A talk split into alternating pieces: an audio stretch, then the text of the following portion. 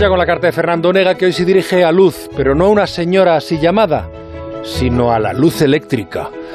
Don Fernando, muy buenas noches. Muy buenas noches, Juan Ramón, y buenas noches, luz eléctrica. Buenas noches, electricidad. Estás que te sales. Subes más que el precio del centollo, la nécora y casi tanto como las angulas en Navidad. Subes incluso más que el entusiasmo del gobierno que presume de haber recuperado todos los niveles previos a la pandemia. Eres uno de los eslabones de una cadena que se describe así.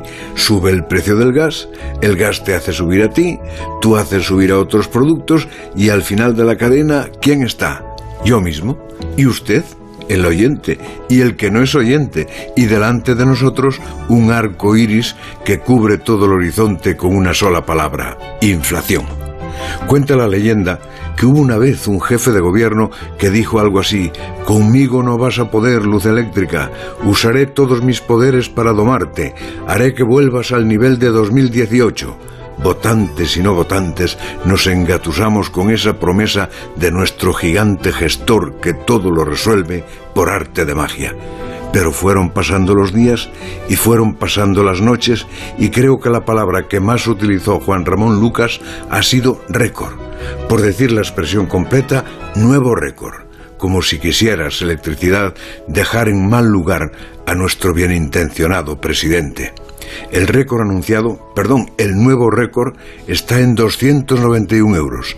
Un pasito más y seremos por fin como los franceses que ya te tienen en 346 euros, o como los italianos que están en los 341, o como los suizos del fiscal Bertosa en los 322.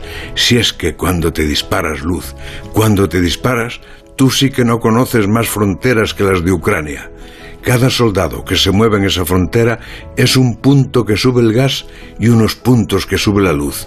Los que saben medir números han llegado a la conclusión de que si se compara tu precio mayorista de hoy con el de hace un año, has subido un 496%. Eres imbatible, electricidad. Bajaron el IVA, cosa que no hacen con los peluqueros, y nada. Suprimieron el impuesto de generación y nada. Y lo malo es que esos regalos terminan en 16 días, el 31 de diciembre. Ignoro lo que ocurrirá después. De momento, tuyo es un mérito. Has destrozado el principio de que todo lo que sube baja y has dado una nueva aplicación a la ley de Murphy. Todo lo que es susceptible de subir, nunca para de subir.